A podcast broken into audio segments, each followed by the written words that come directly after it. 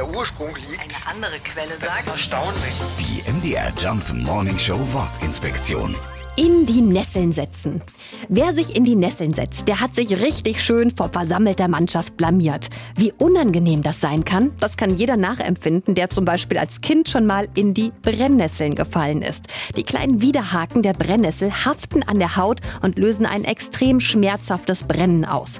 Eine sehr unangenehme Situation, ähnlich unangenehm wie das Gefühl, vor großem Publikum bloßgestellt zu werden. Erstmals belegt ist das Sprichwort übrigens vom preußischen Dichter Hermann Frischbier und der hatte damals noch eine sehr viel deftigere Sprache. Frischbier sprach nämlich von sich mit blankem Arsch in die Nesseln setzen. Dafür ist es heute definitiv zu kalt, also Hose an. Die MDR Jump Wortinspektion. jeden Morgen in der MDR Job Morning Show mit Sarah von Neuburg und Lars Christian Kade. Und jederzeit in der ARD Audiothek.